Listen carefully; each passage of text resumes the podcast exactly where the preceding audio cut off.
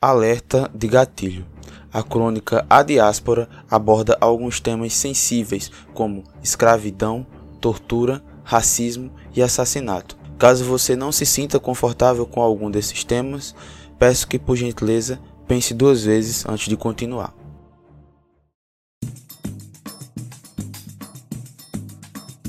Saudações garuzada, aqui quem fala é Bruno, Abre Caminhos, voz de Oiá, Galiarde do Zuctena, de sangue urubá e filho dos verdadeiros donos dessa terra. Antes de começarmos mais uma das sessões de A Diáspora, eu gostaria de fazer uma menção honrosa aqui ao nome de Evandro Torquato, nosso apoiador, e agradecê-lo por ter nos ajudado a angariar fundos para melhorar um pouco a qualidade do nosso áudio. E eu deixo aqui o recado, caso você queira se tornar um apoiador do Garou Nordeste, existem várias maneiras, uma delas é você procurar lá no PicPay Assinaturas, você vai procurar por Garou Nordeste tudo junto, assim como escreve o nome do nosso grupo, e aí você vai encontrar é, diversos planos a partir de dois reais e a gente compensa você, a gente retribui com alguns benefícios, como você ter o seu nome citado no começo dos nossos podcasts.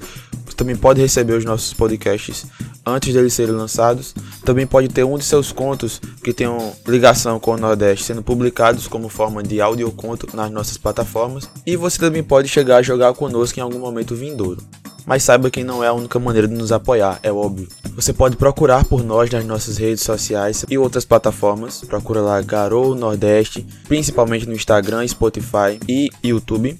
E lá você vai curtir, seguir, comentar e vai compartilhar com seus amigos para ajudar a gente a cada vez mais conquistar mais espaço. É isto, pessoal, sem mais delongas, vamos para mais uma sessão de A Diáspora.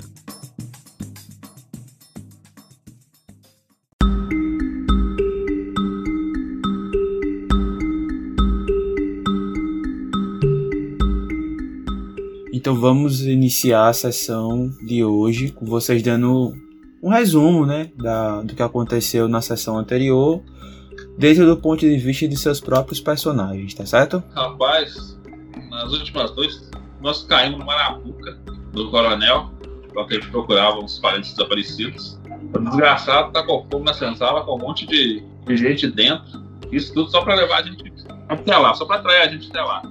Mas se deu mal que ele e o jagunço dele tudo para do pé Depois disso, a matilha acabou vagando um pouco desencontrada, perdida, tem um rastro novo do, dos parentes, até que o Ana conseguiu contato com os espíritos e nós pegamos um novo rastro, talvez pudesse nos ajudar. Seguimos até encontrar outros da nossa tribo.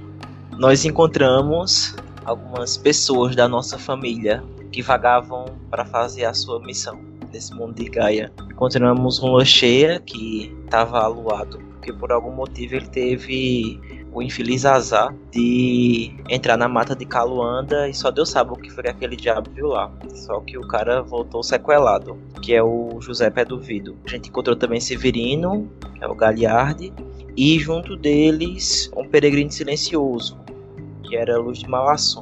Eles nos receberam bem, mas na região que eles criaram lá para eles, que é dos roedores. Eles nos receberam nesse lugar. A gente teve um, uma breve conversa e eu querendo de dar, dar uma de entendida de loucura, fui mexer no que estava quieto e acabei provocando a fúria no meu querido sobrinho no aluado do lua cheia. A gente foi atrás dele, remediamos a situação pelo menos momentaneamente foi aí que o peregrino silencioso, a ovelha negra no meio dos roedores, resolveu trazer uma mensagem da coruja para nossa matilha. A mensagem que ele falou, né, que era que a gente trazia consigo morte e liberdade, né? Mas a gente não entendia muito bem o, que ele quis dizer com isso. E, e é porque eu não estou lembrando muito bem, mas é, ele fez uma indicação também de para onde a gente deveria ir, né? Que é onde a gente encontraria essas respostas para esse essa revelação que ele teve da coruja. Na Serra do Cachito, ele disse que a gente ia procurar uma, uma botija enterrada, né? E, e lá provavelmente a gente vai ter algo que vai nos dizer o, o caminho a ser seguido. Eu vejo que eu vejo aqui que as coisas por aqui foram um pouco meio assustadoras. Um cavalo meio aluado, umas coisas, umas histórias meio, meio de arrepiar mesmo. Mas o que eu posso dizer é que a gente tem que manter o foco. A gente vai achar nossos parentes e vai aonde tiver que ir. Vai rebuliçar tudo que tiver que rebuliçar, mas a gente vai achar os parentes da gente. Certo, então a noite vai chegando. Pé do vidro, ele conseguiu pegar uns peixes e tudo mais. Ele tá tirando as escamas dos peixes na beira do rio. E vocês estão com Severino Rezador dos Ventos. Não tinha falado o nome dele ainda, né? Não tive a oportunidade. E eu lembro que o, José, cantador dos Esquecidos, ele tava tocando alguma coisa com ele, não foi isso? Tava fazendo algumas cantigas lá e algum tipo de coisa. E luz demais lá assombro mais uma vez juntar entre vocês, né? Na direção que o rio vai, entre as pedras que tem lá, são duas serras, né? Vocês estão no meio de um vale. Vocês veem o sol se pondo e o céu ficando alaranjado até que o alaranjado vai se tornando um tom de azul cada vez mais escuro e vocês são iluminados pela, pela lua do Philodox e pelas estrelas. Anoiteceu. Rapaz, eu vou me sentar com o resto da matilha né, e organizar direitinho o que, é que a gente vai fazer. Ter essa conversa antes de sair, né? A gente tem que achar essa botija, né, pessoal? É, o, o cara já deu toda a orientação que ele podia dar sobre o caminho que a gente tem que seguir, né? Exatamente. O que ele, o que ele sabe, ele já contou. Exatamente. Agora a gente precisa agir. É, vamos embora. Quanto antes chegar, melhor. Só balança assim a cabeça. Eu olho para Severino e para Pé do Vidro.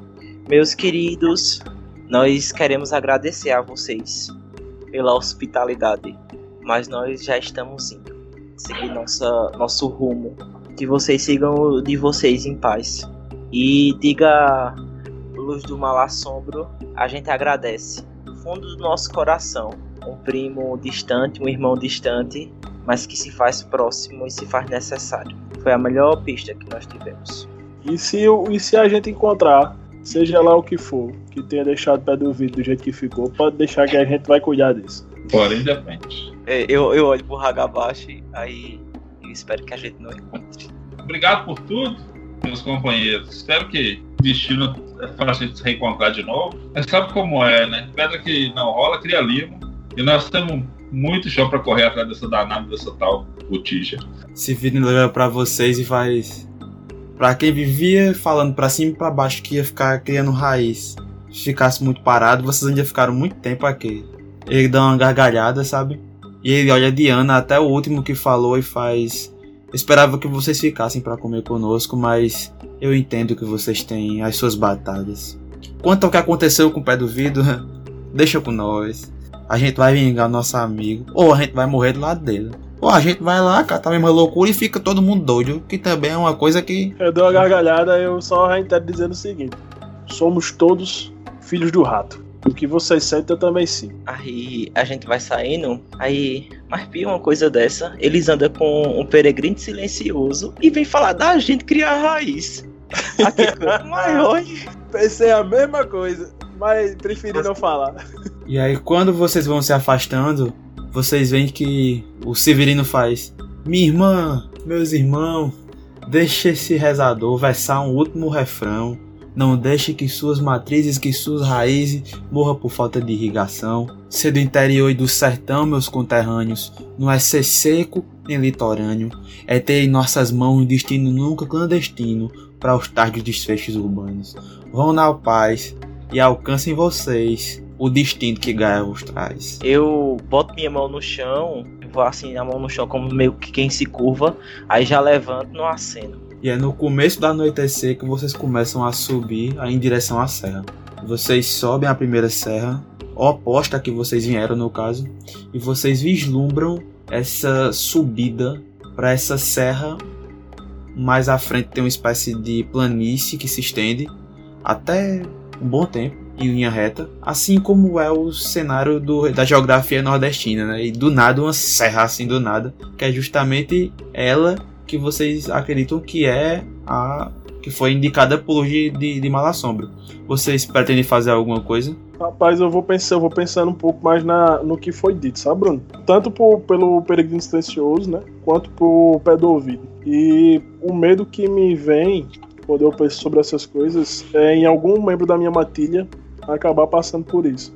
vou falar com vocês que nunca esperava esbarrar com o Peregrino quando saiu do quilômetro, e muito menos que ele tivesse informação sobre nossa jornada. É, mas ele tinha mais, mais informação do que a gente poderia entender de fato.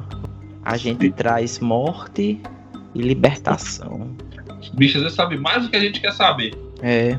Gosto deles, nossos primos. Mas eita, bicho, agora. Eu não gosto muito de dizer o que aquela mulher dizia, mas eu me lembro que ela repetia muito, debruçada naqueles, naqueles monte de papel, naqueles livros lá que ela tinha. Informação é poder. Não sei se essa é, é um poder muito bom não pra gente. Lembrei de um senhor que vinha lá para as bandas da Bahia e dizia que poder é poder. Que? Por algum acaso o, nome da- o sobrenome do bicho era Lannister. Referência. A noite vai discorrendo e vocês vão caminhando por essa mata, no caso. Como dá pra ver a serra, né? Que ela é relativamente alta, a gente já tem um ponto de referência muito bom, né? Então, Eu vou pra forma de Lupin, que vai, vai aumentar meus sentidos e eu vou saber se vem alguma coisa. Aquela mata de arbusto semi-altos, né? Se estendem até a vista que vocês alcançam. E vocês caminham por uma área plana, entre aspas, um longo tempo. Aquela serra parece estar mais longe do que se imaginava quando vocês olharam, pelo tanto que vocês andaram. A lua aponta no meio do céu e vocês vão se arrastando por entre os arbustos apertados e espinhosos. E aí vocês chegam próximos ao pé da serra. Pronto, aí eu vou usar o dom, né? Falar coisas estranhas, vou pegar, tentar pegar algum inseto, alguma coisa assim, porque ele fala, ele fala que pode ser qualquer coisa, né? Inteligência mais ocultismo. Ah, não. É, acho que esse dom não foi feito pra você. É, mas pelo menos dessa vez foi só falha, né? A outra É. só- É, vocês veem que o Galiardi balbucia umas palavras com alguma coisa e, e é isso que acontece do nada assim e ele não tem resposta. É, Você não tem resposta, José. Mas a gente já tá acostumado com isso, né, Bruno? Eu imagino que sim. É, então, Bicho, né? tá ficando esquisito Não. conversando com as coisas aí, nada responder. Eu faço, e aí, teve alguma resposta dessa vez? Não, dessa vez tá, tá difícil. Alguma coisa tá dificultando essa minha conexão. Rapaz, você tem certeza que tu consegue mesmo conversar com esses bichos? Consigo, já conversei várias vezes, mas parece que tá cada vez ficando mais difícil. Como é que é? É íngreme? Pra subir? Algo assim? É íngreme, viu, brother? Não é subida bonita não, velho. Vocês vão ter que se apoiar em árvore, em raiz, em pedra pra poder subir. E enfim, vai ser algo que vai requerer o esforço de vocês. Mas aí são vocês que definem a estratégia que vocês vão usar para poder escalar. Dependendo da estratégia, eu vou pedir um teste. É aquela formação de serra que tem pedras e arbustos que são tão espalhados ao redor da subida que é difícil vocês se embrenharem entre eles, entendeu?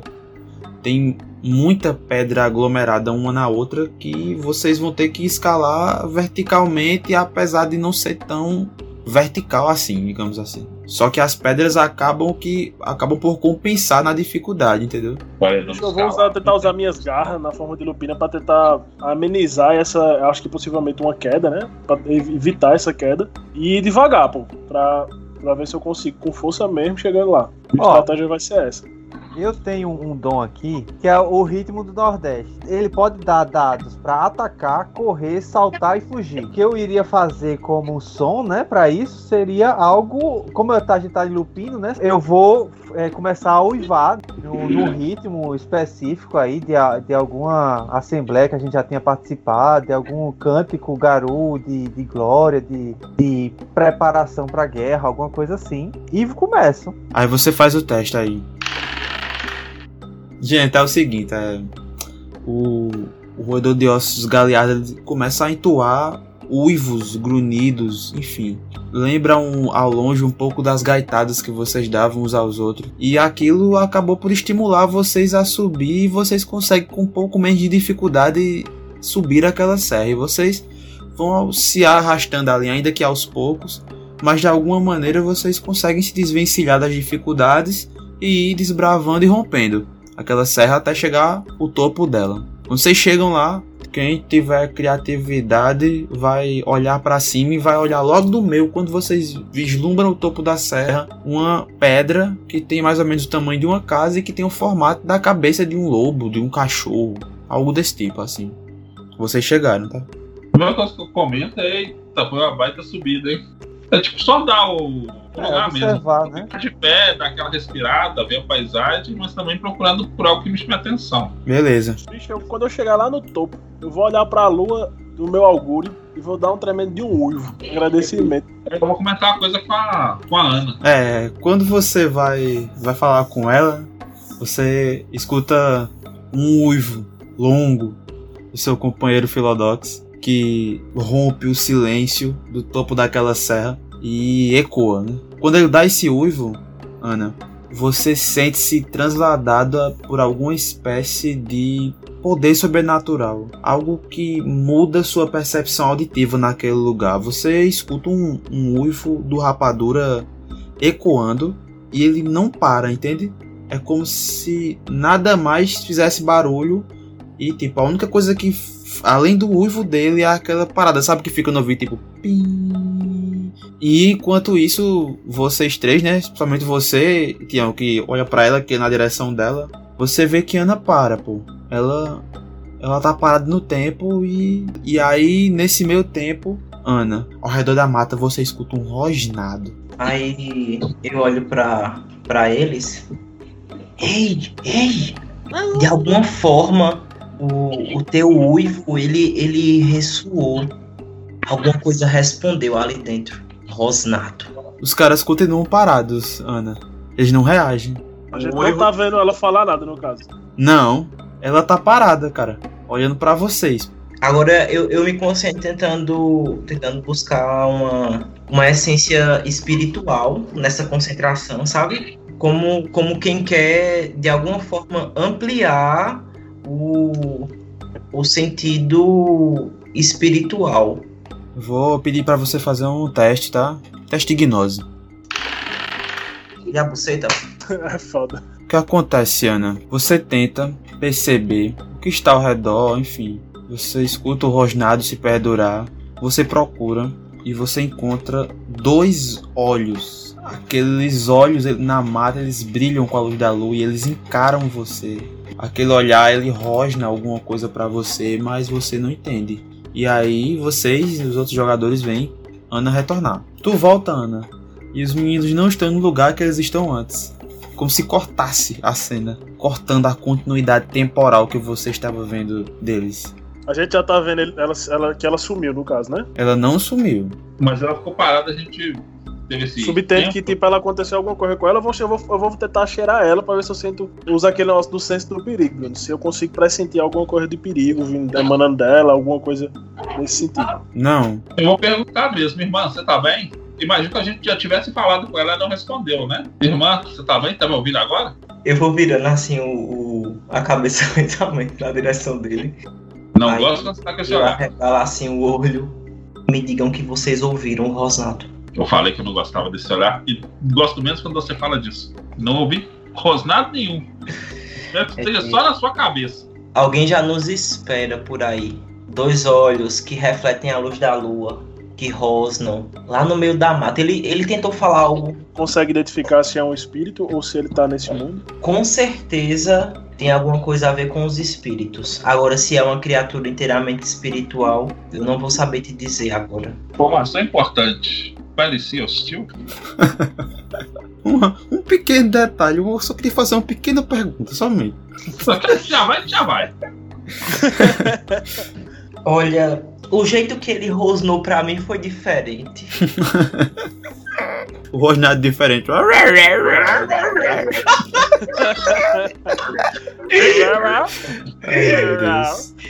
Eu continuo.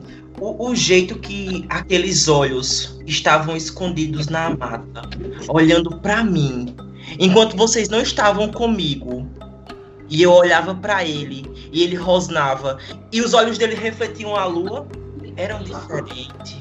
Você entendeu o que eu quis dizer? É, mas dava pra é, saber se era algum como a gente? E aí, Bruno? Não dá não. Eu não tive como diferenciar. Agora, José, é, eu, eu acredito que não seja um garoto. Eu Eu, vou. dou, eu, passo, eu passo a cabeça de Lupina assim na, na- nas pernas de Ana, tá ligado? Como quem, como quem diz, fica do meu lado, tá ligado? Sem precisar falar nada. Eu vou pra Omni. Eu peço a orientação da Ana pra saber mais ou menos pra, da onde veio esse som, né? Ô Bruno, é, existe, existe possibilidade de, de de direção? Ela tem como se direcionar com base no uivo, com base no que ela teve? Não. Ótimo. Mas assim, Ana, é, você pode chegar à conclusão de que se você viu a criatura em outro lugar que é diferente do que vocês estão agora, ela pode estar uma camadinha mais para dentro, se é que você me entende. Aham, uhum, entendi, entendi. Já, é, já, é, já é sugerir isso. Aí eu olho pra, pra o Alpha, aí não é por aí não, José. A gente tem que ir mais fundo. Aí eu, eu abro a passagem da Umbra, Bruno, pra galera. Bem, ou você gasta um ponto de essência para poder atravessar a Umbra, ou você vai fazer uma rolagem aí. Mostra pra que tu veio. Peraí, gasta o ponto de essência ou faz a rolagem? Olha, se eu fosse você, eu fazia a rolagem, porque você tem um histórico muito bom de testes em passagem na Umbra. Engraçado. Enquanto ele anda tá falando isso, eu, eu vou rapadura e falar. Eu tava com medo que ela dissesse isso. a última vez que isso aqui viu uma viva alma. Agora calcule um pouco mais fundo. A gente entende esse local como, por exemplo, quando a gente se aproximou do território pulsante lá dos, dos outros, a gente sentiu algo parecido agora? Não. Certo, Ana, como é que você vai fazer essa passagem? Explica pra gente. É. Massa, eu tô, eu tô, em, eu tô em Lupino, acredito que, que foi, foi geral pra Lupino, né? E aí eu, eu vou indo no, no caminho mais à frente, aí eu tomo a dianteira do, do Alpha um pouco mais, e aí eu começo como se estivesse cavando, tá ligado? Começo a cavar o buraco, e aí eu utilizo essa deixa como quem quer entrar na. a atravessar a película. Ana, você começa a atravessar e você flui, flui naquela película que de repente não demonstra tanta resistência, afinal vocês estão dentro da Wild e seus, você sente seus companheiros acompanhando você. Vocês três sentem como se estivessem conectados a ela por meio de uma linha. A questão, Ana, é que chega algum momento que parece que você para de ter o controle sobre essa travessia. A visão ao redor, que estava começando a deixar de ser turva, se escurece novamente e vocês se veem arrancados. Vocês sentem como se vocês estivessem flutuando no útero da Umbra, inertes, até que uma força estranha, sabe lá de onde, tira vocês dessa inércia. Vocês se sentem arrancados bruscamente daquele lugar. Aquela força puxa vocês com uma força incomensurável, de forma que vocês, quando ela dá o supetão, você tem a sensação de que seus ossos estão se estilhaçando. Vocês são puxados em uma direção. Vocês chocam em uma parede e vocês parecem ser empurrados por essa parede. Vocês sentem a solidez um pouco mais considerável do que a anterior. Só que aí, Ana, você sabe que não foi erro seu. E você sabe exatamente o que está acontecendo. Você sabe que você está sendo guiada por alguma coisa para a Umbra, uma camada mais profunda da Umbra da que você planejava, que era a penumbra. Mas assim que vocês chegarem também aos demais, né? Apesar de não entender de primeira, mas quando vocês chegarem lá, vocês entendem o que aconteceu também, os outros três. E chega um momento em que vocês são soltos, vocês abrem os olhos e vocês estão em terras praticamente ancestrais, cara. A mata está mais verde, tá mais, tá mais forte, apesar de tudo. A serra ainda é a mesma, óbvio. Uns dois sóis brilham nos, nos céus, um em cada lado. Tá tudo verde, como se tivesse chovido por muito tempo no, na Caatinga. Eu, eu, eu olho para eles logo para ver como é que eles. Como é que os meus irmãos de matilha estão. Me levanta atento, tá ligado? Justamente cheirando, tentando sentir o, fora o que, o que eu vejo, tentando sentir que ambiente é esse que a gente tá da Umbra. O que é que eu sinto, Bruno? Você sente uma espiritualidade forte, como se o seu lado de espírito estivesse mais forte ah, naquele lugar do que do que a sua parte carne. Sinto medo, sinto perigo. Você tá na Umbra, né, cara? Para todos os efeitos, a Umbra, quanto mais profunda, mais hostil ela será, principalmente para um lugar onde o garoto não está planejando ir. Né? A familiaridade ela existe, óbvio. Só que tem que se lembrar que na Umbra você pode se perder a qualquer momento, mesmo sendo um garoto, se você não tiver, não ter um cuidado, não ter o devido cuidado. E ainda mais aqui no Brasil, nos anos 1800, né, onde ela ainda estava sendo desbravada, né? Mas, mas, a gente sabe que essa entrada foi fora do normal, né, pelo menos. Ou Ana tá tirando onda com vocês, né? E Ana não é de tirar onda com vocês. Né? Não. O Bertião foi pior do que o habitual, né? Ele tá com as orelhas puxas olhando para um lado para o outro. Eu, eu olho pra eles. É, eu espero que, que vocês estejam bem. Aí eu vou, vou tipo pra próximo deles, tentar dar, um, dar uma batidinha só pra testa, tá ligado? Porque os dentes tá nascendo da criança, pra não dar soluço. Passou, passou. Passou, passou. Aí eu digo, algo nos puxou pra cá. Nós atravessamos muito rápido duas barreiras da Umbra. E a gente tá na borda da Umbra profunda. A gente tá na Umbra rasa. Eu faço. Que interessante. Eu baixo minhas orelhas, né? Assim, fico olhando para os lados. Mas o, o tal. O que a gente veio buscar aqui, você consegue localizar? Aonde tá? Aí. Eu, eu tento como se fosse farejar, tá ligado, Bruno? Tento farejar, tá ligado? Aquele cheiro. O cheiro do rosnado, o cheiro daqueles olhos, tá ligado? Que olhavam pra mim. Você fareja e enquanto isso, José, você percebe que o formato da pedra, aquela pedra do tamanho de uma casa que estava ao redor de vocês no topo, ela não é mais a mesma. Apontar pra galera, né? Apontar pra pedra e a- dizer, ó, tá diferente do que, do que a gente viu quando tava no mundo físico. Só aponto e mostro. E, e digo isso. Bruno, eu vou tentar me comunicar com algum espírito. Eu acredito que não só o Teujo consiga fazer isso, a gente também consiga, não é isso? Então eu vou me comunicar com a, com a árvore. O espírito da árvore. Me aproximo Tá. devagar, com, com cuidado, obviamente. E clamo por ela, né? Eu faço. Você está aí? Consegue me ouvir? Então, rapadura, você se aproxima, você tenta essa interação com essa com aquela aquela árvore e tal, você fala, você está aí, só que ela não responde. Todavia, a sua resposta ela alcança, parece alcançar algum outro resultado. E é justamente ao, no mesmo, ao mesmo tempo que Ana está farejando, tentando encontrar uma direção para aqueles olhos vermelhos que ela viu outrora em outra ocasião, que fez com que vocês trilhassem, né, percorressem os atalhos vocês escutam o som da pedra rachando, aquela pedra central no topo da serra. E aí eu imagino que você olha pra trás na rapadura, porque seria muita coincidência. é, Oxe, com certeza. Eu dou até um pulinho assim, ó. e a pedra começa a fazer barulho e de alguma maneira aquilo começa a assustar vocês, porque os barulhos vão aumentando e vão aumentando e vão aumentando. Parece o som de uma rachadura forte, cara. É como se ela estivesse quebrando ou saindo do lugar. É exatamente isso, pô. O que é você? O que é isso? É um, um espírito, alguma coisa do tipo? a pedra começa a se quebrar, cara. E aí as pedras começam a cair ao chão, começa a levantar poeira, só que quando a poeira abaixa, vocês veem a pedra no formato que vocês já conheceram no mundo da carne, com o formato de um canídeo. E aí, rapadura, se você acha que foi uma resposta ou não, fica a seu critério. Oxe, eu entendi, né? é um espírito. Mas que espírito é, eu fico. Eu paro de rosnar, obviamente, e olho pra algemais da matilha e faço. E aí?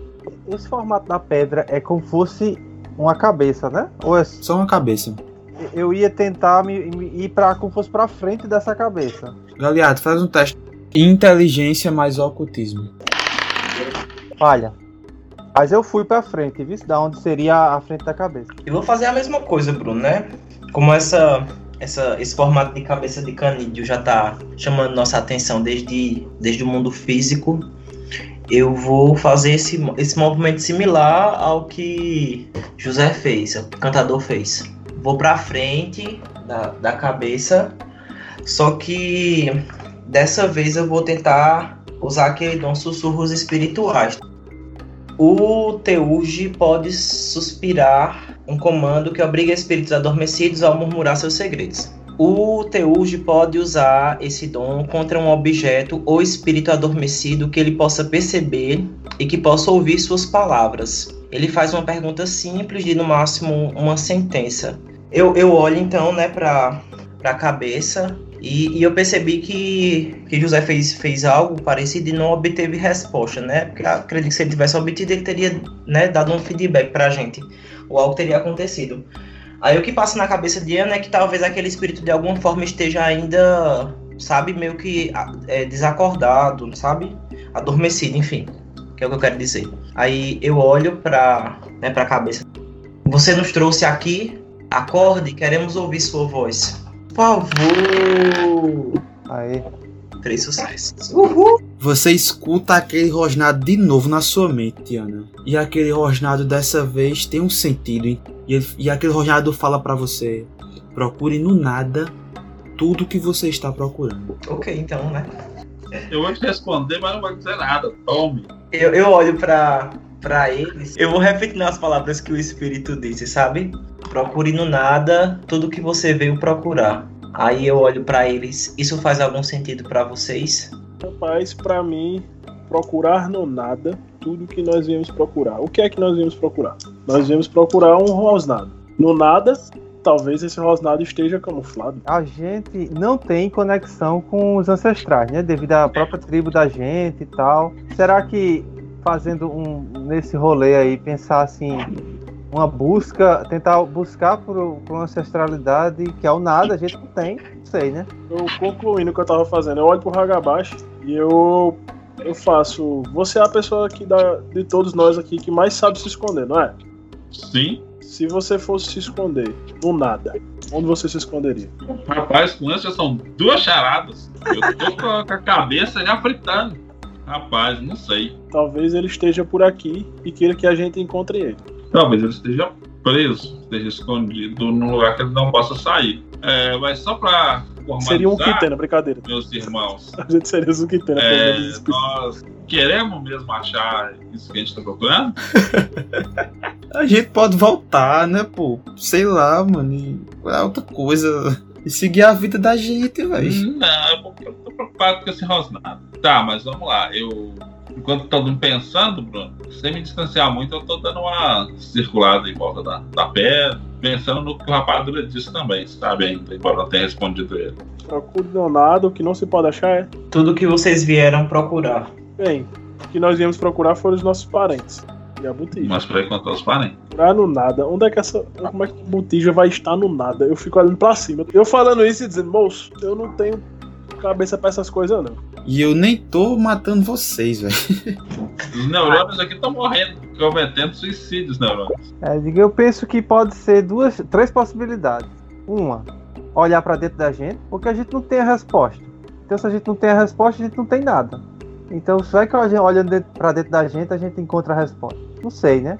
Outra coisa que eu pensei foi aquela coisa da gente não ter ligação com nossos antepassados. Ou seja, é outra coisa que a gente não tem. Será que a gente consegue de alguma forma se conectar com os nossos antepassados aqui? Mas, moço, os antepassados já viveram o que tinha de viver, agora a gente tem que viver o nosso. Mas vai que tem alguma conexão, né? Não sei. E por último, hoje é, dia, é- hoje é a, a, a lua do Philodox, né? Metade claro, metade escuro. Talvez a parte escura, né? Olha- Olhar para a parte escura do significado do Philodox. E se todos Sim. nós uivássemos pra parte escura? Tá? Afinal, foi um uivo que trouxe ele. Vai que um uivo na parte escura da lua resolve. Acaba burro, feito uma porta. Eu paro assim e começo a uivar, Bruno, pra parte da, escura da lua. Mas eu havia falado pra vocês que haviam dois sóis nos céus. Ah, é, porque tá, tá no sol, né? É, então eu esqueço essa parte do- da lua. Vocês veem que rapadura tá desfalecendo, já cansado de uivar. Aí deita, bota o focinho entre as patas. Ah, procurando nada que vocês vieram, tudo que vocês vieram buscar. Tinha um meme sobre isso, sobre os jogadores gastaram a aventura toda no enigma. O que seria o nada? Vamos filosofar aqui. O que seria o nada? Tem, tem algum lugar assim olhando, olhando em volta que parece, sei lá, uma clareira ou, ou parece um lugar, sei lá, deserto, abandonado. No caso, onde vocês estão é uma clareira, digamos assim, porque no topo da serra tem essa pedra no centro e ao redor existe uma parte meio que descampada, entre aspas, né? Por causa da incidência de pedras no solo. E aí, mais atrás, assim, num diâmetro um pouco mais distante de vocês, num raio, na verdade, que é onde as árvores se encerram, né? como se o topo da serra fosse não fosse desprovido de mata. O que seria o nada? Peregrino disse que a gente, quando a gente chega, traz morte e liberdade. Mostra de ver.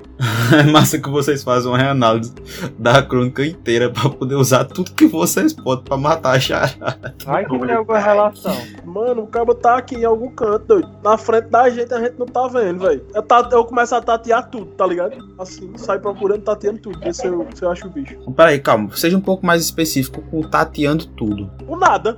O vento, ver se eu acho ele. Tudo que for paisagem que dê pro cabo se esconder, eu vou lá procurar. Quando você estende a sua mão, você passa a mão assim como se estivesse tocando no vento, você sente como se batesse em alguma coisa rígida. Quando tem esse choque, do nada cai uma parada nos seus pés, assim, cara. E é uma botija.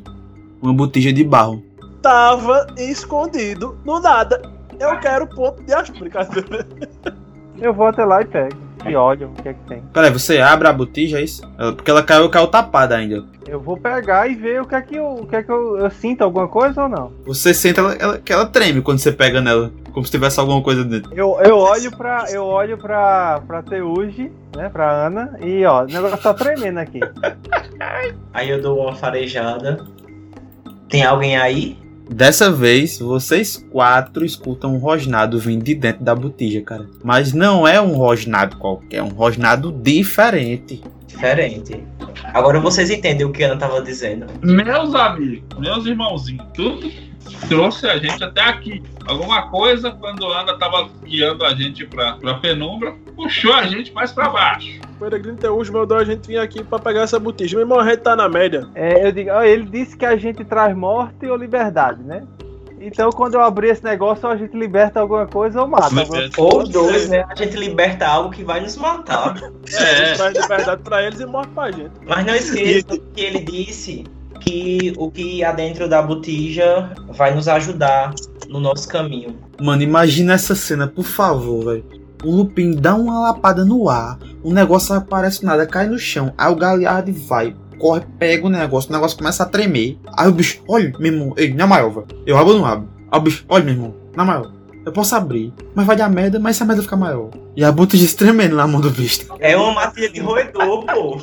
Eu digo assim. A, a curiosidade matou o gato, né? Mas como a gente não é gato, então eu vou abrir. Aí eu abro. Cara, quando você abre, Evandro Torquato, conhecido por José Cantador dos Esquecidos. Vocês têm a sensação de que o tempo para quando a botija faz plop. Só que, tipo, entre ele soltar a tampa da botija, isso demora, tipo, zilhões de segundos na cabeça de vocês. Vocês veem cada frame, cada músculo se tremer até o vento para.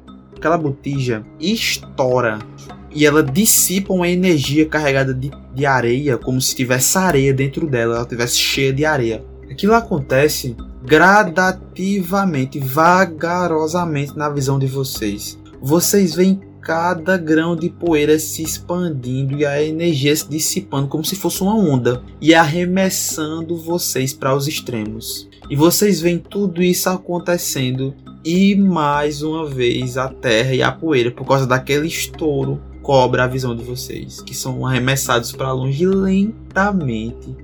Depois de algum tempo em que vocês chegam ao destino que é o chão, vocês conseguem se ver nos periféricos de onde vocês foram arremessados, né? Vocês foram jogados para os extremos daquela serra, né? Todos retornam para o local, local de destino da, daquele impacto, né? em meio a poeira e tudo mais. E do lado da pedra, com a língua de fora, vocês veem um cachorro com a cor caramelo. O focinho dele é, é preto, né, escuro. As orelhas dele são um pouco maiores que o comum, mas lembra muito os cães das veredas do Nordeste. E a criatura olha para vocês com a língua para fora e ela tá lá encarando vocês. Ela dá uma coçada assim do nada na, com a perna traseira na orelha, cara. E tá balançando o rabinho. Vou sentir, tá ligado? Farejar assim pra ver se eu- até onde eu posso ir, o que é. Se é, se é um espírito bom, um espírito mau, se vai me fuder, se não vai. Você não sente nada hostil não vindo dele não. O meu instinto é aquele que quando a gente encontra um cachorro vira-lata no meio da rua mesmo, de se aproximar e querer com- interagir, tá? É, acariciar, qualquer coisa assim. Depois disso eu vou cheirar o rabo dele. Justo. Quando você faz isso, cara, o cachorro se solta, mano. Se levanta, se aproxima de você, Alpha. E ele cheira você também, você cheira ele, cara. E aí o cachorro ele se aproxima de cada um de vocês e tem uma certa interação, como se ele estivesse cheirando, farejando vocês. Eu fico dando uns pulinhos do lado dele assim, como que quer brincar com ele. e gostou, né? Percebeu que ele, é, que ele é carismático. É, cara, ele é bem carismático. Vou só lamber ele assim, e isso mesmo. E aí vocês estão meio que. Ele tá mesmo ao redor de vocês, só que aí chega um momento em que ele fica em pé sobre as duas patas. Aquele cachorro, boca preta sertanejo, né? Que é o nome da raça do cachorro. Ficando em pé sobre duas patas. As duas patas traseiras. Sentem uma pedra. E ele fala: Achei você taca a gota serena. Demora da miséria. Pensei que vocês nunca iam me tirar daquela desgraça. Boca Preta Sertaneja se apresentando ao dispor dos senhores. E os senhores são quem? Eu me apresento, eu sou cantador dos esquecidos, Galiardi do Judeu de Osso. Eu sou Sebastião, mas todo mundo por aqui me chama de Tião, raço na mata. Eu me chamo Ana, quebrando olhado. Eu sou rapadura porque é, é doce, mas não é mole não. E aquele cachorro sentado, como se fosse uma pessoa, ele faz. Porra, meu irmão, finalmente. Esperei vocês tem um tempo que só molesta. E quem é tu? Eu sou eu e tu é tu e a gente é a gente. E nós é nós. E pronto. É, eu pergunto, e por que você tava esperando a gente? Ele coça a orelha direita com a pata. Vocês veem que sai um monte de areia dentro da orelha dele. Ele faz. Tu não entendesse não? Ainda não? Mal lhe pergunte, seu Boca Preta, tu não, não entrou ali porque quis, né? E Boca Preta ele, ele reluta agora e agora é como se ele mudasse o, o clima, aquele clima mais cômico né, e irreverente daquele cão, dá lugar a uma voz um pouco mais firme que faz. Fui eu que quis. E por que molesta das cach- dos cachorros doidos? Tu entrou ali dentro e se trancou. Porque eu me preservei, meu filho. Me preservei aqui, onde a espiritualidade é forte, mas é perigosa, a ponto de tragar você, de mudar você. E eu não queria isso pra mim, porque pra mim foi profetizado que eu ia encontrar uma matilha de párea, tão páreas quanto eu. Tá, mulher. Chegou, me arrepiei todinho. O mais forte aprenda a atacar e o mais fraco aprenda a correr. Mas vocês devem saber, assim como eu, ambos, do forte ao mais fraco, resistem. E isso, resistir, já mostra que não tem fraco e não tem forte. Não importa se é fraco ou se é forte, importa se resiste. E eu pergunto: vocês são dos que resistem ou dos que desistem? A gente é os que resistem. Caminha nessa terra, resistindo a tudo. E por mais que caiam dos nossos, nossa raça sobrevive. Você vê que o cachorro ele se ergue daquela posição unificada que ele estava sentado. Ele pega um punhal de terra nas mãos e vocês sentem os pensamentos de vocês sendo varados pelo poder daquela entidade que está diante de vocês. Ele parece inundar todos os pensamentos de vocês, toda a memória de vocês é vasculhada por aquela criatura. Aquela feição de cão frágil se torna apenas um invólucro do real poder daquela criatura, dado que ele acaba de fazer diante de vocês. E vocês sentem isso. Ele estende a mão para você, José. Ele solta a terra e faz morte e libertação. Essa sina não são apenas palavras que foram ressoadas. Gaia talhou no coração de vocês tudinho, nas entranhas de vocês, esse destino. E eu nasci para ajudar vocês. Eu chego perto de Ana bem devagarzinho. A gente até que precisava de um totem mesmo. Ei, eu tô ouvindo, viu? eu ainda tô aqui. É, eu digo assim, então eu espero que a gente encontre a libertação e cause a morte. Mas é óbvio que a minha ajuda também depende do que vocês têm para me oferecer. A gente tem a chance aí de ter alguma comida, tem? Não, não, não nesse caso, cara. A gente cria. A gente cria. Já que tocou nesse assunto, eu queria dizer que eu tô muito revoltado, que eu percebi que eu coloquei especialização em sobrevivência procurar comida. Por que, eu, É é uma coisa diferente, tô nem aí. por que, que eu fiz isso? é quando tu se irrita de tanto comer grude, tá ligado? Rapadura, dê a mão aqui, Oxe, é majão. dê a cuspidinha aqui. Vamos juntar as pedras, poeirinha ali, vamos fazer na massa ali. Diabo é isso? O cachorro fala pra vocês quando vocês começam a catucar né, pra fazer o, o grude. Tá ligado quando você tava com comida na mão, o cachorro fica querendo aproximar, ou pelo menos ou botar a cara assim pra ver o que é que é. Que ele fica, que ele fica ansioso, que ele fica agoniado, aperreado, se mexendo um canto pro outro. Boca Preta Sertaneja tá nessa, mano. É, ele tá lá, sabe, tentando- botar a cara assim, não terminou ainda o grude, ele tá tentando se meter no meio assim, porque ele tá super curioso, cara. O cachorro para quando você mostra pra ele aquele grude.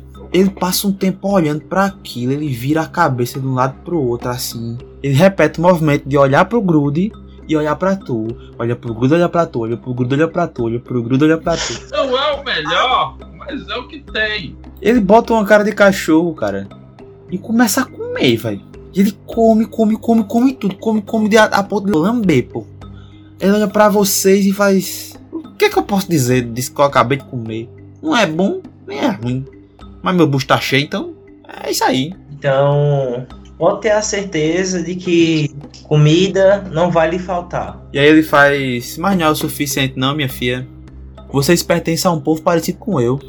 Por onde é que vocês vão, vocês não esquecem dos seus. Vocês ajudam quem pertence a vocês. E se eu for andar com vocês, eu quero que Assuncei ajude o meu também.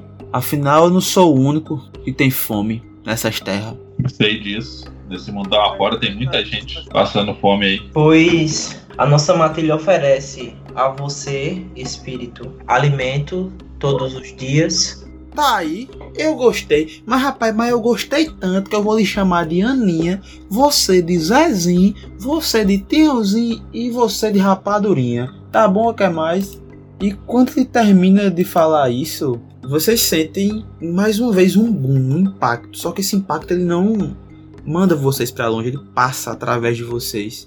E vocês sentem que alguma coisa muda. E é como se vocês agora olhando para aquele cão diante de vocês, olhando para os outros, é como se existisse um laço ainda mais forte. Talvez seja isso que é ter um totem coisa que vocês jamais desfrutaram ter, mesmo sendo Adrien já. Essa deve ser a diferença de um totem para um outro espírito, para uma matilha. Quando vocês olham para ele, vocês sentem que ele faz parte da família de vocês há tanto tempo quanto os que estão ao redor de vocês ali, uns aos outros, como vocês sentem uns aos outros. Boca Preta Sertaneja ele para, depois que ele fala isso, ele faz. E digo mais: vocês vieram aqui atrás de revelação, eu tô vendo aqui nos olhos de vocês e eu sei dar as respostas que vocês procuram. Ele fareja, você vê que ele começa a cheirar. Passa um tempo fazendo isso em todas as direções e ele faz. É pra lá, ó. É naquela direção ali. O nome é São Januário, nome de santo, mas lá o que fazem lá tá muito distante de uma santificação, viu? Vocês não vieram atrás dos parentes de vocês, da família de vocês? Eles estão lá. Eu tenho a plena convicção, mas tem outra coisa para dizer para vocês. Os amigos de vocês morreu. Os, ah, você tá falando dos roedores? Do peregrino? Ele cheira de novo, fareja de novo. É o cheiro do sangue deles que tá clamando por mim. Mas o mais sério é que quem matou ele está subindo aqui para buscar vocês também. Então a gente tem que sair daqui agora. O cachorro se impõe, Felipe. Rapaz, E isso é bem estranho. Principalmente dado o comportamento de um cão, que geralmente busca se preservar, mas ele se impõe e faz. Não, eu quero um cheminagem. Vocês só me contaram por causa daqueles, porque eles morreram. Então nada mais justo do que cumprir o primeiro mandamento da lei que vocês seguem. Descer a pena ao irme, onde ela der a bexiga tá a boca de ir, e do jeito que ela se empestar.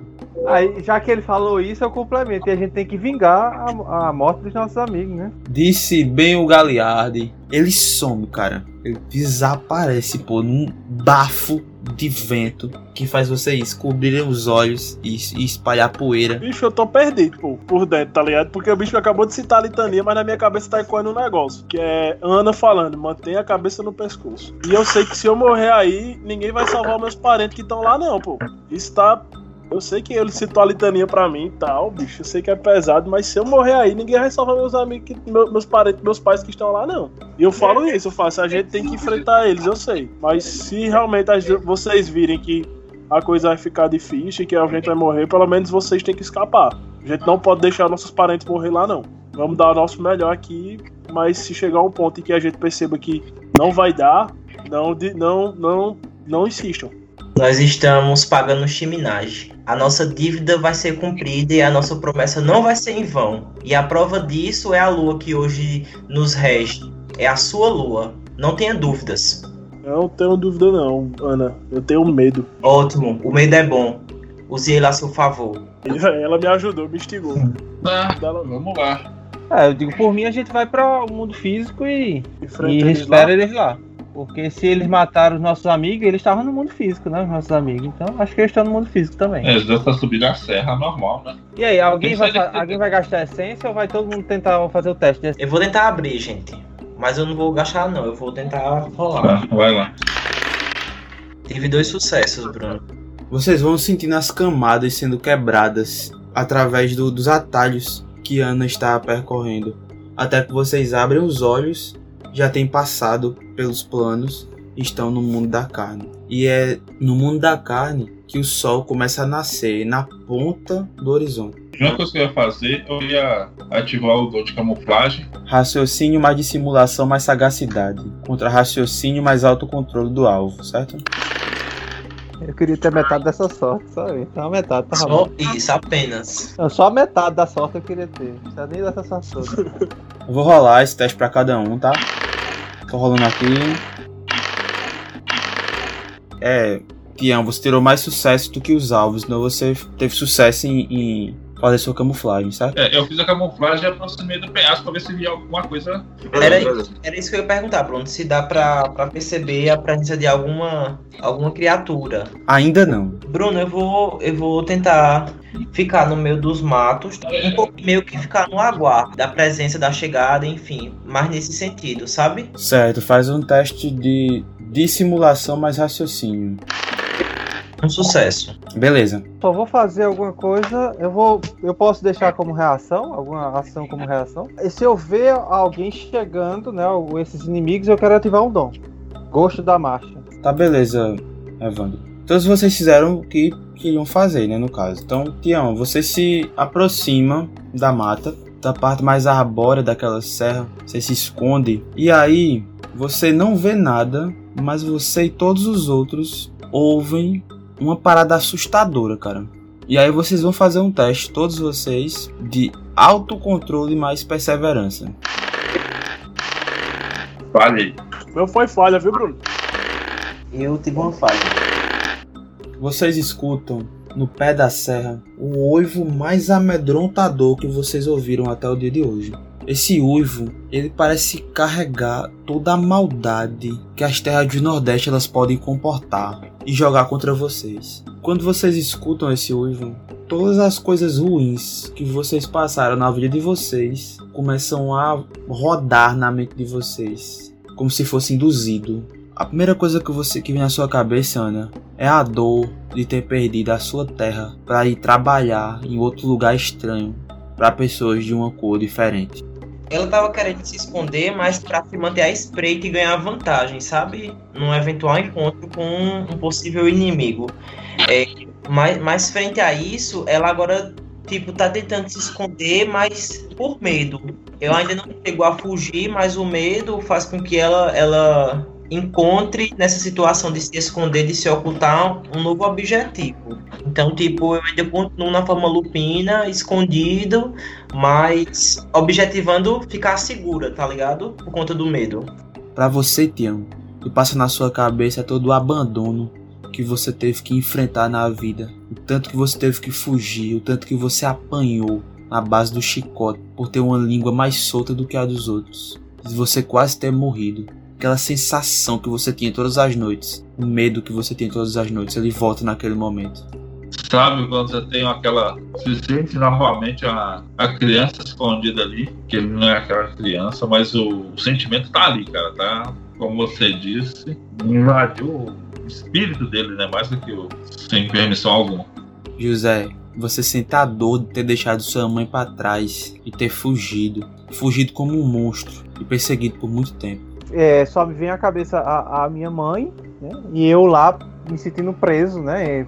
Atrás das grades, tentando quebrar aquela grade, só que eu não, nunca tinha, não, nem sabia que eu era lobisomem ainda.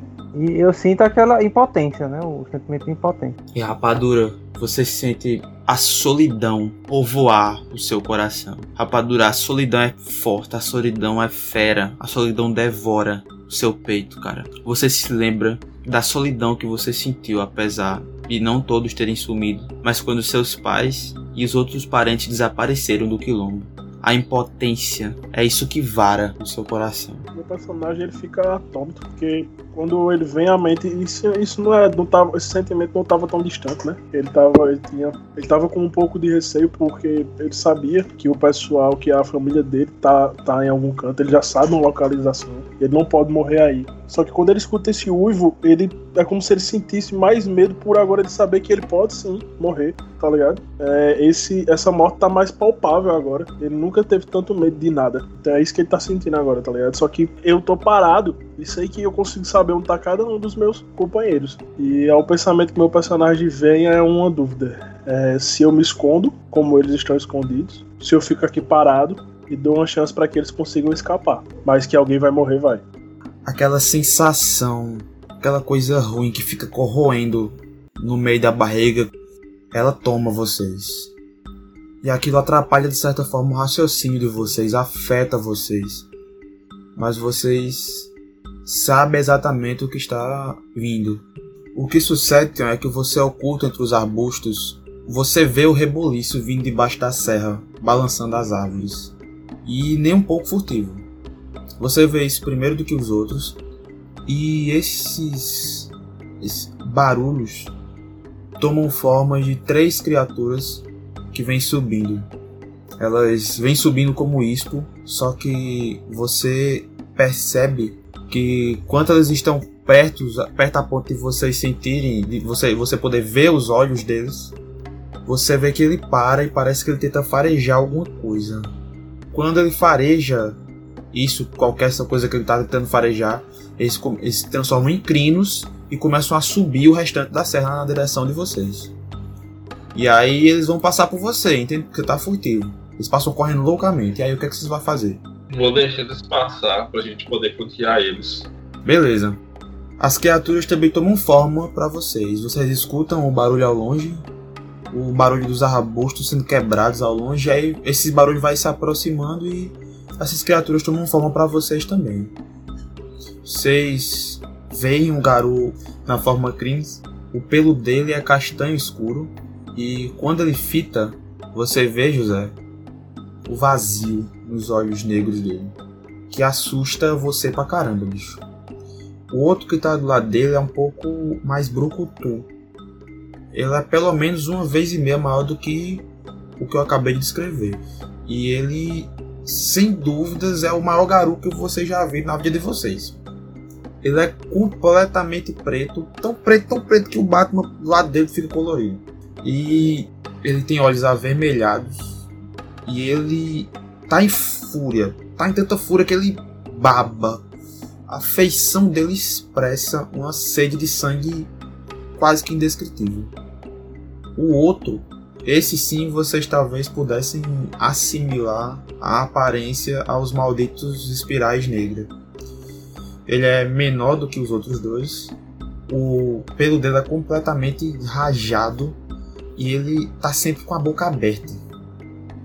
Demonstra um sinal de loucura, uma aparência de loucura. E ele tem um aspecto, além disso, como se ele tivesse raiva. E aí eles estão contemplando, tentando visualizar ao redor. Eles captam alguns de vocês, no caso todos menos Tião. E vai todo mundo rolar iniciativa agora, mano não dá, dá pra fazer nada, assim, já que a gente já tava preparado pra chegada deles, não tem como a gente fazer nenhuma ação. O que, é que você quer fazer? Ativar um dom.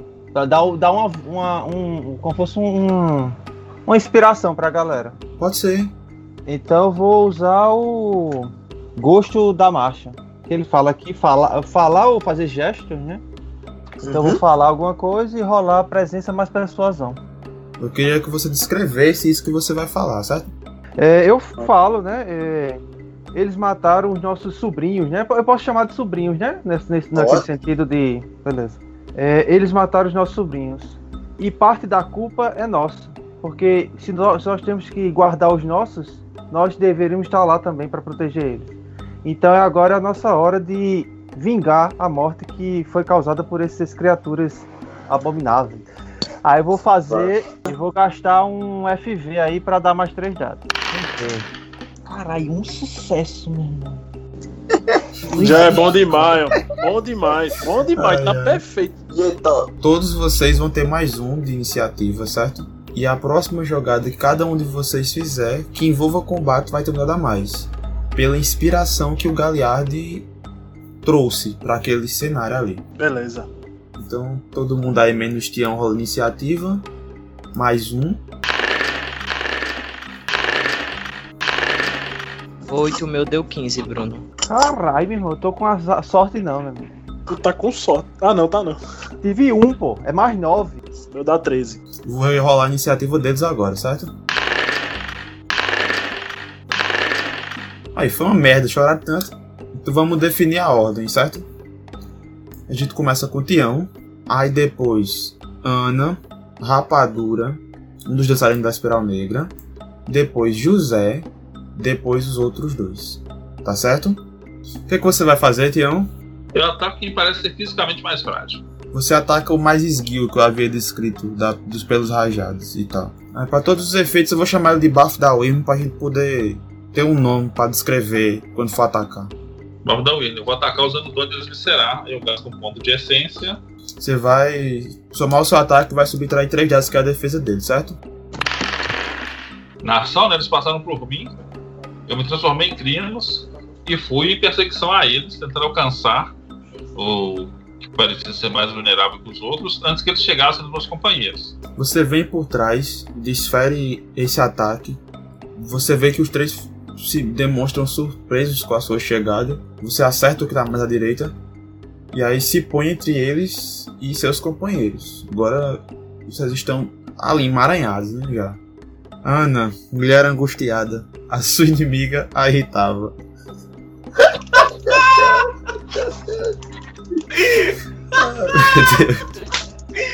Desgraçado. perdi demais, velho. Ai, só os clientes entenderam essa referência, velho. Quem não entendeu, não entendeu. Chega, deu calor, caralho. É, Bruno, eu vou mudar de forma. Vou, vou tentar um pouco dar sorte do, do escuro. As minhas intenções já estão claras, que, que, que é o combate, né, na cabeça dela.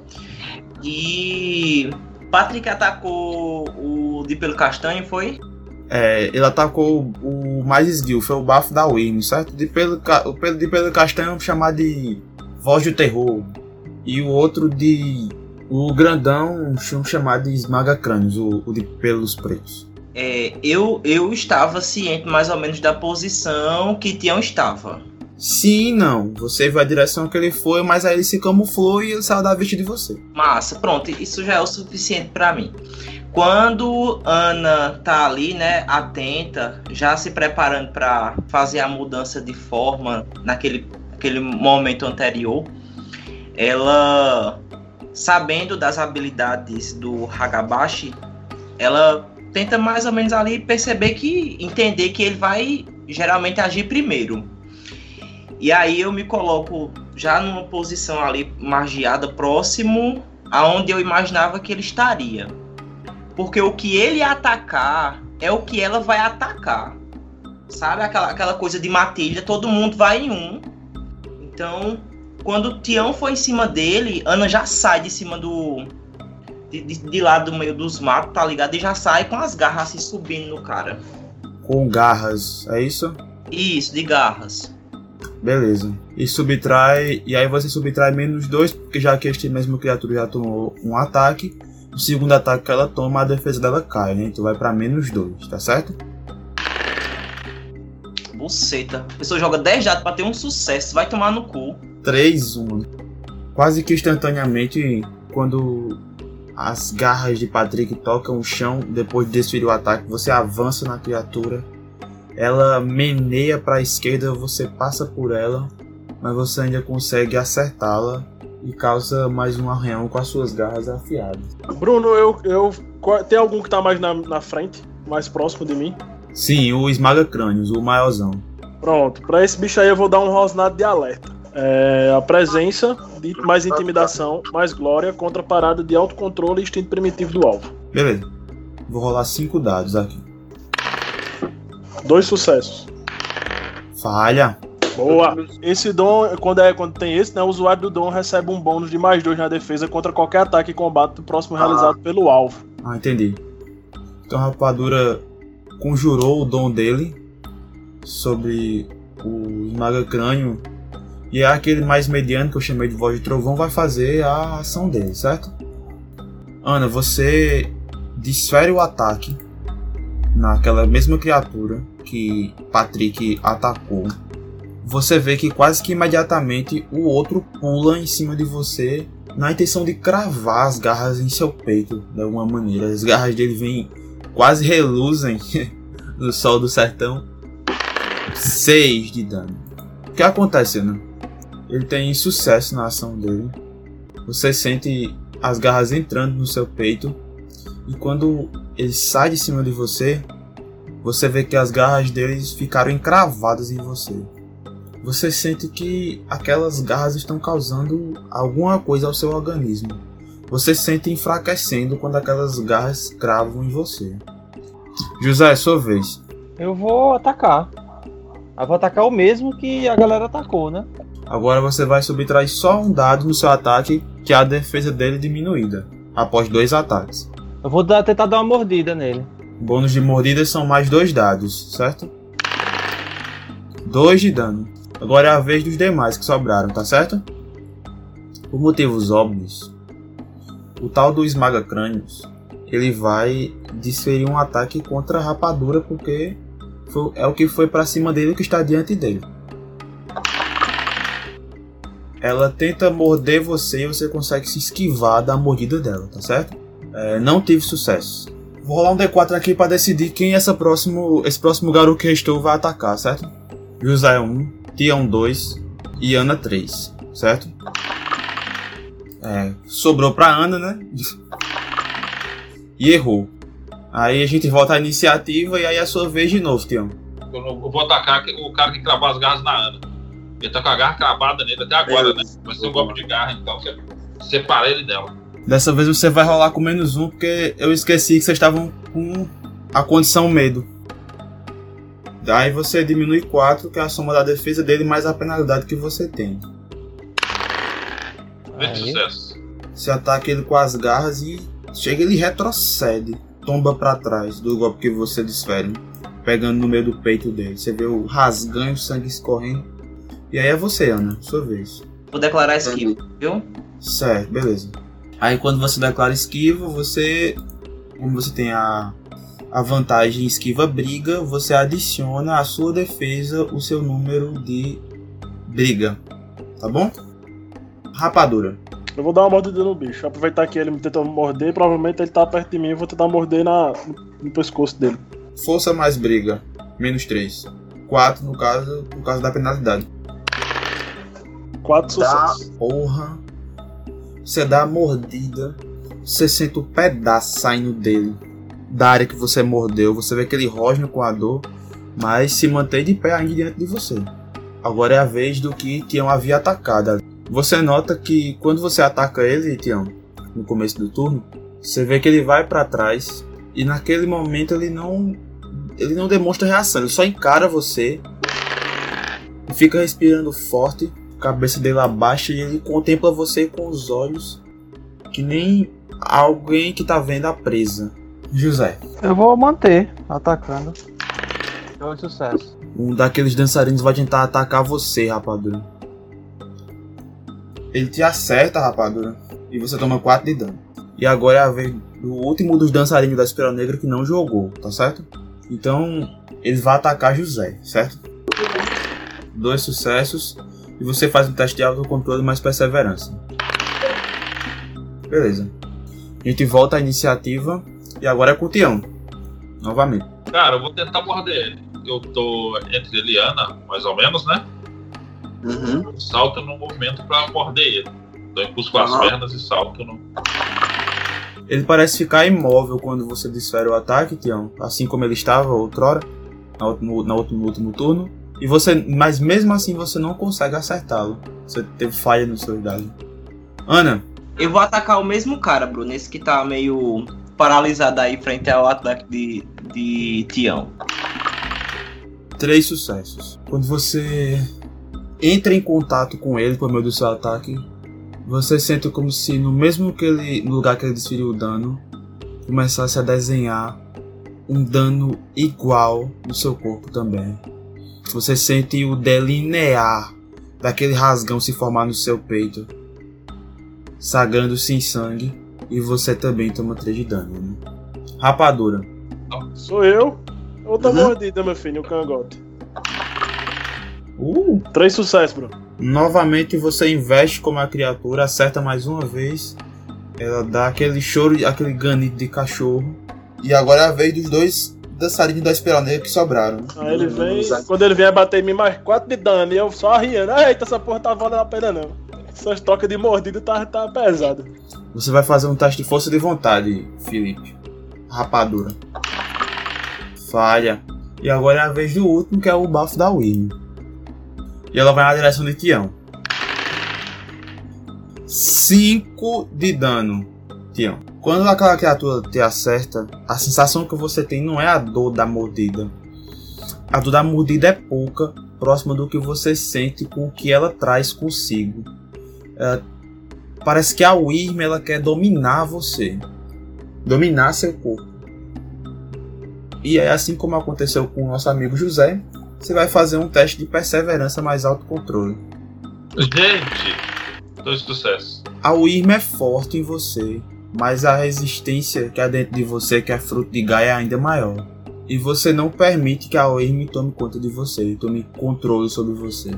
Ana, Ana, vaza, Ana. Corre, deixa, deixa o pescoço Eu acima vou- da cabeça. Pô, eu a cabeça acima do esquiva, pescoço. Bruno, tá? rapadura. Bicho, eu vou dar. Eu vou Tá. ativar uma gastar uma essência aqui e ativar o dom de feder. Eu gasto uma essência e ele recebe uma penalidade de mais dois porque ele precisa respirar. Em todas as paradas de dado que ele fizer. Isso é o dom repugnante. Beleza. Ana, dessa vez, voz do terror, ele se direciona até você. Como o Tião se virou pro outro, então restou restou você naquele fuzuê para aquela criatura atacar. Como a parada de dado dele foi chegar é, subtraída a zero pelas penalidades que ele tem, pela regra de ouro do livro, eu posso rolar um único dado, certo? Ainda, se não houver nenhuma parada de dados. E foi falha, no caso. E agora é a vez de Tião, que eu esqueci, mas agora é sua vez. Eu vou gastar um ponto de vontade pra aumentar minha parada e vou atacar ele. Pronto, rola sem penalidade de defesa, né? Que é 3, 3, 3 mais 3 menos 3. 2 de dano, no caso. Então eu vou gastar outro FV, é pra se fuder. Até rimando. né? É, e vou rolar Gosto da Marcha. Dois sucessos. Então todo mundo tem mais dois dados no próximo ataque, certo? É, então eu falo em Garu. É, a- eu, eu relembro a missão da gente, né? Nossa missão era resgatar os nossos. Então temos que sobreviver. Temos que resistir a esse combate para que os nossos sejam salvos. Eles dependem da gente. Então Caralho, resistam. eu lembro do meu pai e da minha mãe, ó. Vocês sentem a inspiração vindo mais uma vez do Galeado. E vocês se sentem novamente motivados a derrotar aquelas máculas da ambulantes. E aí, antes que a gente retorne para tudo isso, a gente vai para a vez dos outros dançarinos da Espiral Negra, certo? Ele tem menos quanto contigo? Eles têm menos quanto da tua rapadura? Ele tem menos 4 na defesa e menos 2 por conta do Fedendo, então menos 6. Se ele tentar ativar algum dom, é só menos 2 no dom e no ataque dele vai ser menos 6. Tudo bem, ele vai atacar, tá? Mesmo que seja menos 6. Falha crítica. Vocês tiveram muita sorte. Puta que pariu, vocês são muito chorão, velho. Não Acertei quase nada, velho. Quando ele vai atacar você, você vê que ele parece que tomba ou pisa em alguma pedra em falso. O ataque dele passa direto por você. E aí você tem o privilégio de dar um segundo ataque. Que ele deu uma abertura para que você faça isso. Com essa falha dele. O show de bola. O Santos. Dois. Tudo bem, então agora eu vou dar a vez ao próximo agora, certo? Que é o. O bafo da Wii. Ele vai novamente a- atacar a Tião. Falha mais uma vez. Voltamos à iniciativa e. Vai lá, Tião. E imagino que ele tentou me morder, né? Sim. Então, aproveitando que eu, eu aproveito pra dar um golpe no. Ele baixou, tipo, pegando na parte do, do jugular dele, sabe? Já que a, na mordida ele ficou com a cabeça mais exposta. Beleza. Vou rolar com menos 3. Você tem êxito em acertar a jugular daquela criatura e ela sangra diante de você até não esboçar mais reação ou instinto de vida. Agora é a vez da mulher angustiada. Ana, Os três ainda estão de pé. né? Não, um Não. morreu já. um acabou de morrer. Qual deles é o que, tá, que recebeu mais dano de, de Felipe? É o Altão, é? É o grandão. Os maga crânios. Pois eu vou atacar o esmaga crânio, tá? Beleza. Eu vou gastar um ponto de força de vontade pra ter mais três dadinhos. 15 dados pra ter um sucesso. É boca! Ai, meu Deus. Caralho, velho. Isso não, doido. Vai lá, rapadura. Eu vou. O bicho tá lá no chão, né? Isso. Eu acredito. Eu vou dar uma mordida nele, Bruno. Só que com uma força de vontade. 12 dados. Falha. Caralho, meu irmão, o que é que tá acontecendo? Ele gira para o lado e esquiva do seu ataque. Não acha que não é jogo, não, É mano. você agora, José. Eu vou atacar esse que, que tá com o, o Felipe. Eu vou dar mordida mesmo e. Foda-se. Um sucesso. José, você dá a sua mordida e você sente o estralar do osso que você acertou. Esse osso que você acertou foi o do pescoço dele. Você dá aquela curvada que nem mordida de jacaré e mata aquela criatura. Agora falta só uma. E este que sobrou, ele vai tentar de uma forma desesperada atacar um de vocês quatro que estão cercando ele agora. E aí, um vai ser Tião, dois vai ser José, três Ana e quatro Rapadura, tá beleza? Opa, vem em mim. E aí foi em Rapadura. Ele vai desferir um ataque realmente, como eu já falei, desesperado em você, cara. Tomou dois de dano e aí volta a iniciativa, vamos lá, Tião. Cara, como bom ragabaixo que sou, vou tentar propor pra ele que ele se entregue. Eu vou pra forma isso. Negociar a rendição dele. Algo assim. Ver se ele se rende. Tipo assim, falar. O maior de vocês já caiu. E você tá sozinho. Acho que tem chance mesmo de sair aqui com vida, se não se render. Ah, no caso você vai tentar intimidar ele? É. Certo, então rola intimidação mais manipulação. Eu vou fazer a rolagem reflexo aqui dele. Teve dois sucessos. Você vai ter que tirar pelo menos três pra poder conseguir, certo? Tem um D10 aí. É, deu não. Você escuta um rosnado breve dele, que significa nunca. E a gente volta pra Ana. Eu vou segurar a esquiva, viu? Porque eu não vou me arriscar, não. Beleza, rapadura. Eu vou atacar. Eu vou dar uma mordida. Mordida, vai lá. Um sucesso. Eu vi que o. O Tião tentou negociar, aí o meu, mas o meu personagem tá, não gostou da, da ideia que ele tomou, né? Então vou tentar interpretar o personagem. E, e quando eu vou atacar, eu vou morder ele. Eu vou atacar, eu digo, eu só rosno assim, dizendo, ele não merece uma segunda chance. Aí ataca. Você acerta ele e você manda esse último que sobrou para a morte. E vocês derrotam aquelas três criaturas. Então eu volto para o isso. mesmo. Eu volto para o hominídeo e me, me sento assim, me escoro para descansar. Passada de adrenalina, né? Eu me ponho no canto e começo a lamber minhas feridas, cara. Dou uma gozada que eu lembrei de uma coisa aqui. A gente não tem que entregar o chiminagem pro. Pra quem? Não foi o pedido do Boca Preta? Mas calma que ainda não deu nem tempo, mano. A gente encontrou o Boca Preta agora, brigou. Isso é segue seguido, eu acho, né? É porque ele pediu, né? A morte desses caras como chiminagem. Sim, é. Verdade. O É. Só, uma, só uma questão, Bruno. Eu vou me aproximar do Hagabasto. Só numa pergunta que eu vou fazer. Eu fiz. A sua tentativa de negociar era apenas uma mentira, não era? Claro. Ele eu faço ainda bem. E, re- e relaxa, tá ligado? Assim do lado do bicho.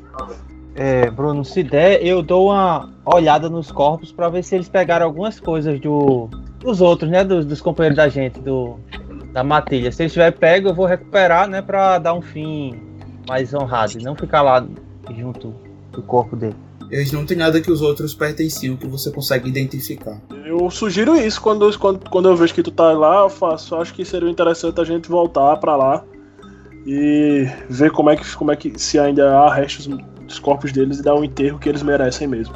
Vocês escutam a voz de Boca Preta Sertaneja no fundo do- dos ouvidos de vocês. Você tá certo, rapadura. Ainda tem os restos dele sim. Fique Então silêncio. vamos, vamos voltar. Eles merecem isso. Vocês sentem uma, um magnetismo que puxa vocês para uma direção. Eu, eu só digo assim, vamos o mais rápido possível. Não, pode- não podemos perder tanto tempo, porque outras vidas podem estar é, à mercê. E encurtando a conversa, né? Vocês descem, vocês caminham na direção que foi indicada até que dá em uma estrada, uma estrada estreita. E em algum momento, algum de vocês farejam o cheiro de podre já. Só sai pra lá então. E quando vocês se aproximam, vocês acham os restos de alguém que foi literalmente comido, como se tivesse sido comido. Pedaços mesmo, assim. Tripas. E aquilo é na beira da estrada. A gente encontra todos os, os, os componentes da matilha. O que te enche de lamento é saber que eles estão ali, mas você não conseguiria dividir o corpo deles, de tão flagelados que se encontram e aos pedaços. Mas pelos crânios, não dá pra encontrar os crânios de cada um, não? Sim, você encontra. Você encontra três crânios. Eu fico sério, tá ligado? Eles eram viajantes. Acho justo que eles descansem juntos. Pelo menos o, o que é permitido. E Eu- começa a cavar. Eu também, minha, meu apoio do lado de, de Tião ali, dou uma, começa a cavar. Eu queria, eu queria é, fazer algum cântico de, de que era comum entre o, o- o meu povo e tal, assim, como fosse uma, uma forma, um ritual fúnebre ali. Mas algo bem simples, nada muito pomposo não. Algo- E tentar lembrar de alguma, algum texto que o, o- eu esqueci o nome dele, dos repentes que ele fazia lá, daquelas, aquelas coisas que ele fazia. Tentar lembrar de algum que ele fez e repetir enquanto a gente enterra ele. É como Evandro ele, ele toma a dianteira com relação à música, né, às palavras, eu ajudo os meninos, né, assim, com todo respeito, pegando os restos e tal, ajudando a, a cavar o buraco. Enquanto ele tá- a gente tá cavando, eu começo a falar só o seguinte: o Nordeste é poesia. Deus, quando fez o mundo, fez tudo com primazia, formando o céu e a terra cobertos com fantasia. Para o sul deu a riqueza, para o Planalto a beleza, e ao Nordeste a poesia. Enquanto no pé da cova José tocava uma música fúnebre, acompanhado de seu pandeiro, as palavras de rapadura reforçam os versos que foram soltos ao vento pelo galeardo que vocês conheceram. Agora sobraram apenas restos deles campo. E isso mostra também a união que eles tinham entre si. Se fosse para morrer, que fosse juntos. E imagino que com tristeza vocês enterram um silêncio toma. E eu, e eu pergunto a vocês o que passa na cabeça de vocês quando vocês terminam de enterrar aqueles três corpos. Bicho, eu. Eu termino de enterrar, tá ligado? Eu olho para minhas feridas, olho para as minhas cicatrizes de batalha. Lembrando que aqueles que a gente acabou de matar foram que fizeram aquilo. Dão, não que seja um conforto, mas tipo, dá um. Um, um aspecto de que a gente conseguiu vingar é, eles, né? Não foi derramado sangue em vão o- e ficou por isso mesmo. A gente conseguiu entregar o que eles fizeram. E agora eu penso nos que estão lá, nos que estão para ser resgatados por nós. E eu dou só um uivo, o último uivo. E nesse uivo eu digo exatamente o que ele tinha dito. Nós somos todos um só, separados em bandos. É, eu queria fazer o seguinte, como é, como os Roedor de Osso não tem essa questão de ancestrais e tal, né? E eu coloquei como cantador dos esquecidos, né? Eu vou pegar meu pandeiro e tentar fazer uma marquinha no meu pandeiro, numa bordazinha assim, uma marquinha para cada um que morreu, como fosse uma forma de eu lembrar. E já que ele, ele- eu não consigo carregar meus ancestrais comigo, mas eu consigo ca- carregar todos os, os meus que já se foram. E eu faço uma marquinha lá, só para toda vez que eu olhar pro pandeiro eu poder lembrar. Foda. E, Foda. e, se possível, eu vou tentar ser o que, o que recupera o ânimo o mais rápido possível, tá? Aí eu vendo que todo mundo tá triste, eu digo, vamos bora, levantar, bora levantar, que a gente tem outra coisa pra fazer. E mais gente depende da gente. O que a gente podia fazer por esse a gente já fez. Então vamos embora que se a gente se atrasar, pode acontecer a mesma coisa com o outro. Balança os pelos só pra poder sair só o resto da terra que talvez tenha ficado em mim. E já tô atrás dele já. Colado no focinho de lado ali. Vocês partem, deixando seus três amigos para trás, enterrados, com todos os respeitos e honrarias que vocês poderiam dar.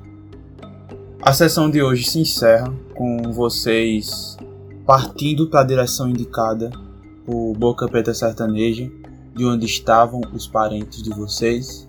Vocês trilharão a viagem, uma viagem silenciosa e triste pela perda que vocês tiveram mas esperançosa pela aquisição que foi feita. Nós retomaremos a próxima aventura no momento em que vocês chegam ao vilarejo indicado.